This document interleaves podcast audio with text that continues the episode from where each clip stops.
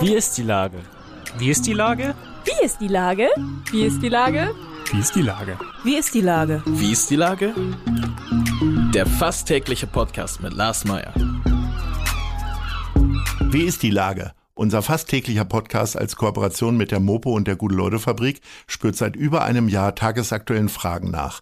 Macher, Musikerin, Models, Mütter und Politiker, genauso wie Schwestern, Schüler, Schlachter, Freiberufler oder Helfer, also prominente Lenker oder unbekannte Denker, kommen knapp 15 Minuten zu Wort. Die Auswahl ist rein subjektiv, aber immer spannend und überraschend. Mein Name ist Lars Meyer und ich rufe fast täglich gute Leute an. Unser Partner, der das diese Woche möglich macht, sind die Second-Hand-Kaufhäuser von Stilbruch in Wandsbek und Altona. Täglich findet man hier tausend Schätze für den kleinen Geldbeutel. Von Möbeln über Elektroartikel bis hin zu Geschenken für liebe Menschen. Hier wird Nachhaltigkeit gelebt. Das war Werbung. Herzlichen Dank. Heute befrage ich Helmut Dosch, den Leiter vom Deutschen Elektronensynchrotron, DESI in der Helmholtz-Gemeinschaft. Ahoi, Herr Dosch. Hallo, Herr Mayer, grüße Sie. Hallo. Lieber Herr Dosch, in den letzten Tagen wurden zwei deutsche Forscher mit dem Nobelpreis bedacht. Einmal in Chemie und der Hamburger Klimaforscher Klaus Hasselmann für Physik. Mhm. Wie wichtig ist das für Deutschland und vor allen Dingen dem Forschungsstandort Hamburg? Ja, ja, das ist natürlich eine tolle Sache. Also ich bin da sehr begeistert. Ich meine, die Woche, äh, wo die, diese Oktoberwoche ist ja sozusagen die Woche der, Physik, äh, der Wissenschaft, wo äh, in Stockholm die äh, Nobelpreise vergeben werden. Da sind wir immer alle ganz aufgeregt und äh, sind da an den, äh, an den Medien und gucken und hören. Und das ist natürlich eine super Sache, dass Klaus Hasselmann den ich natürlich gut kenne, äh, den Nobelpreis jetzt endlich mal bekommen hat. Äh, der steht ja bei mir also schon viel länger auf der Liste und bei vielen anderen auch. Ist natürlich für Hamburg toll, ne, dass äh, Klaus Hasselmann da jetzt endlich ja nach so vielen Jahren äh, diese Würdigung bekommen hat äh, für seine, für seine Pionierleistung. Er war ja der einer der ersten, ne, der, der ja aus diesen kurzfristigen Wetterphänomenen, die ja, Sie kennen ja, einen Tag regnet es, anderen Tag sein schießt Sonne, da ist Temperatur rauf und runter, es wackelt hin und her und aus dem Gezappel langfristig eine Klimaentwicklung äh, rauszudestillieren. Das war ja, heute kann man das, früher war das schwierig und er hat den ersten Weg geschafft, das hinzukriegen, eine Klimaentwicklung aus diesen Daten rauszulesen. Und er hat damals ja schon erkannt, es ist der CO2-Anstieg, äh, der für die Erderwärmung äh, äh, sozusagen verantwortlich ist und hat auch schon damals hingewiesen, dass sozusagen der menschgemachte CO2-Ausstoß ein großes Problem wird, der, der zusammen mit dem Manabe in Japan hat er dann herausgefunden, dass wenn der CO2, glaube ich, wenn das verdoppelt wird, der Ausstoß, dann, dann steigt das Weltklima, glaube ich, um drei Grad. Die waren also ein bisschen daneben, aber es war schon damals hochpräzise. Also toll, ne? Max Planck ist immer eine Bank in Deutschland äh, für Nobelpreise, auch, auch äh, der, der, der Benjamin äh, List, den ich, ich war ja auch Max Planck, der, der kenne ich ihn ja gut, äh, in Mülheim an der Ruhr. Der, das ist weniger, sozusagen für unser Einsatz weniger greifbar, aber enorm wichtig. Der hat ja eine neue Art der Katalyse entwickelt, der, die mit organischen Molekülen funktioniert funktioniert äh, und ist ein, ist, ist, ein, ist, eine, ist, ist ein Durchbruch in der, in der Katalyse. Ne? Und da werden jetzt schon äh, sozusagen auch Medikamente mit katalytisch hergestellt. Das ist ein großartiger Durchbruch. Ähm, äh, und deshalb auch Max Planck. Ne? Also wir wissen, was wir an Max Planck haben ne, in Deutschland. Der ist ja noch 53, ne? Das ist ja, ja, ja, wahnsinnig jung für einen Nobelpreisträger. Was kommt denn dann bloß noch? Ja, es gab schon jüngere Nobelpreisträger in Deutschland, also äh, zum Beispiel Mössbauer in München seinerzeit, Theo München, äh, hat ja den, den, dem nach ihm benannten Effekt erfunden, den Mössbauer-Effekt.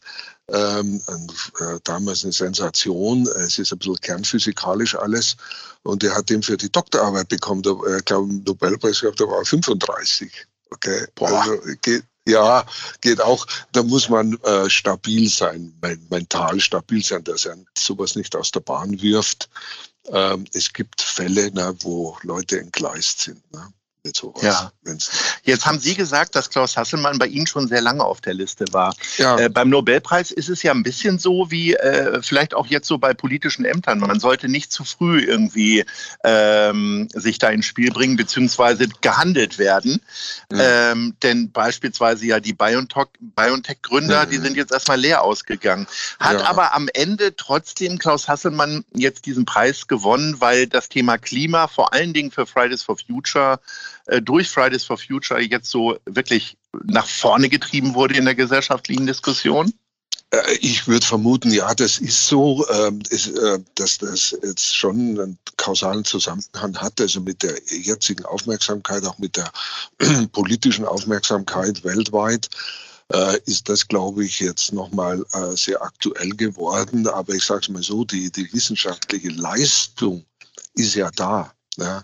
Äh, und äh, eigentlich bräuchte es diese öffentliche Aufmerksamkeit nicht, ähm, dass man so eine, so eine Leistung dann würdigt. Die hat natürlich einen riesigen Impact. Sie erinnern sich, es gab einen anderen Fall, äh, auch Deutschland, der Paul Krutzen, auch Max Planck, Mainz, hat er, das war glaube ich 95, äh, darauf hingewiesen, wenn wir so weitermachen mit unseren FCKWs, dann kommt das Ozonloch.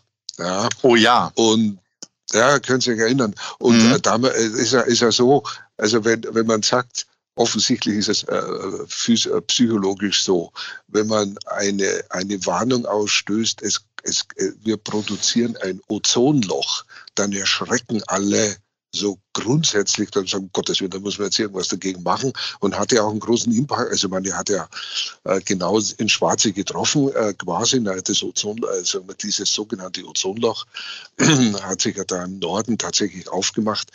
Äh, also da gibt Ozon, wissen Sie, ist ein, äh, ist ein Gas, was ganz weit oben in der Atmosphäre ist und äh, das schützt uns vor der äh, gefährlichen UV-Strahlung. Ne? Das heißt, wenn das Ozon da äh, weggeht, quasi, dann sind wir schutzlos der UV-Strahlung ausgeliefert. Verheerend. Ne? Und Ja. diese FCKWs waren ja damals, Ur- also hat ja Krutzen auch als äh, Ursache dafür ausgemacht, dass das Ozonloch da entsteht. Und da ist man so erschrocken damals, wo man gesagt hat, wir müssen das sofort ändern, äh, die, die Kühlschränke umbauen, dass man andere Kühlmittel verwendet. ist damals ja passiert. Und äh, das ist sogenannte Ozonloch, hat auch wieder zugemacht, ist ja kein richtiges Loch, aber es ist eine, ein, ein Abschmelzen dieser, dieser Ozonschicht äh, gewesen zu, auf eine sehr gefährliche, niedrige äh, Größe auf einen niedrigen Wert. Und das hat man damals in den Griff gekriegt. Wunderbar. Äh, und so, wenn man Klimawandel sagt, dann sagt einer, das Klima wird um zwei, Weltklima steigt um zwei Grad. Okay. Ehrlich mal, Hand aufs Herz, Herr Mayer. da erschrecken Sie, da erschrickt Ja. nicht um, unmittelbar, ja. Ähm, der, mal, niemand erschrickt, aber es heißt zwei Grad. Ich sag, Das wäre ja ganz praktisch in Hamburg. Ne? Und dann Ja, guckt man nach Grönland oder noch nördlicher Ja, ja, dann wird schwieriger. Genau. Und dann wird schwieriger, ja. Ähm, Und darum ist das, hat es jetzt vermutlich einfach länger gebraucht, bis es sich wirklich durchgesetzt hat, dass das wirklich eine bedrohliche Sache ist. Also, aber nochmal, äh, wenn die Wissenschaftler das nicht sozusagen frühzeitig erkennen und auch dann sozusagen perspektivisch rechnen könnten, wo geht das hin, äh, dann würden wir völlig blind in eine Katastrophe trudeln. Ja. Jetzt kommen wir mal zu Ihnen und Ihren ähm, wissenschaftlichen Gebieten. Sie sagen ja Mhm. selber, Sie gucken da natürlich auch drauf, ne? wenn ähm, in Absolut. Schweden das bekannt gegeben wird.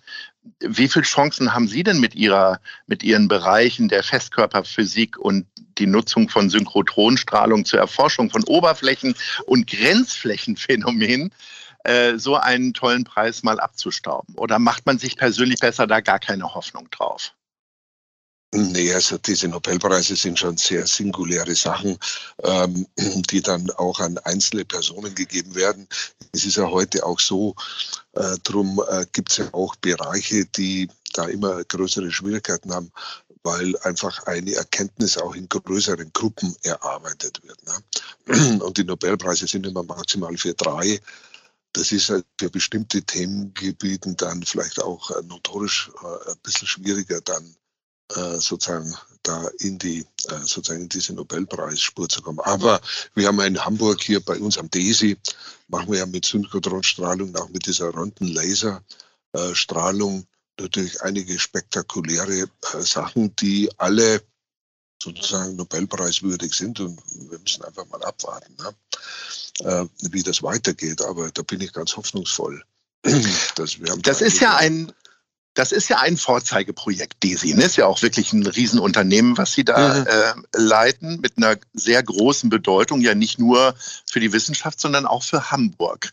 Ähm, hat das auch die steigende Bedeutung ein bisschen damit zu tun, dass, der, dass die Gesellschaft auch im Wandel ist und sich immer mehr dafür interessiert, was die Wissenschaft so treibt und macht? Also nicht nur durch Corona, sondern auch durch andere Phänomene?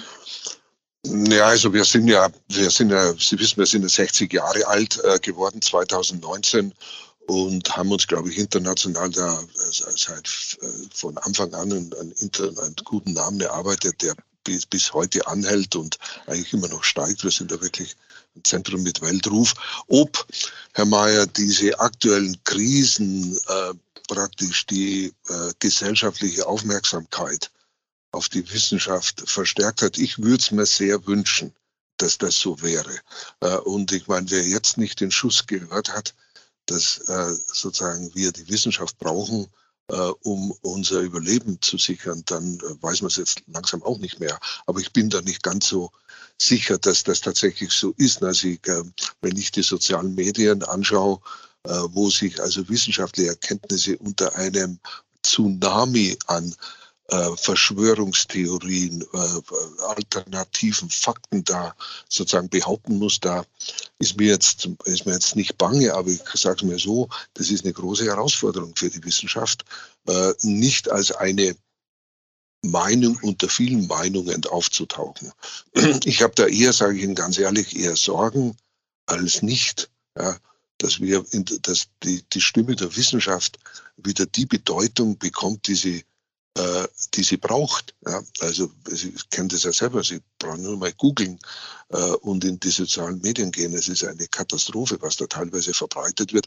Die gab es ja früher auch, äh, derartige irre Ansichten. Ne? Die, die standen dann unten an der U-Bahn oder an der S-Bahn und haben äh, äh, die Leute gewarnt von vor irgendwelchen äh, sozusagen Prozessen und, und, unheimlichen Mächten, die da kommen. Dann hat man sich beim Raufgehen der U-Bahn diesen äh, Mist angehört und dann war er wieder weg.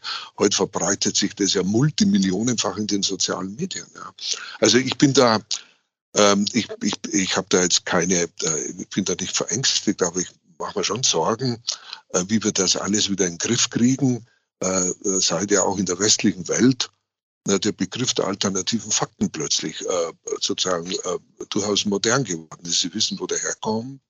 Ja. Und äh, das ist alles nicht lustig. Also ich, nochmal, ich würde mir wünschen, dass jetzt während der Krise hier jetzt, äh, Corona, dass die Leute gemerkt haben, äh, dass die Wissenschaft eine Bedeutung hat für unsere Gesellschaft. Ich würde es mir sehr wünschen. Das sind tolle Worte und warnende Worte, die wir uns hoffentlich auch zu Herzen nehmen, die Gesellschaft. Jetzt kommen wir aber zum geselligen Teil. Wir sind nämlich schon im Schlussspurt. Unsere mhm. beliebte Rubrik Top 3. Da habe ich mir ausgesucht, ah. weil Sie ja auch Wissen vom Fass unterstützen, äh, dass Sie doch wahrscheinlich auch genau wissen, wo man irgendwie am besten sein Bierchen oder sein Wein trinken kann, nämlich äh, die Top 3 Ihrer Lieblingskneipen. Was wäre denn ja, Platz 3? Ja, also ich muss Ihnen da, muss Sie da wirklich enttäuschen. Sie haben da einen, jemand am Telefon, der da ziemlich, äh, ziemlich unbedarft und unbeleckt ist. Ich habe Wissen von fast 2015, glaube ich, gemacht. War hier ja. in St. Pauli in einer Kneipe. Das war toll.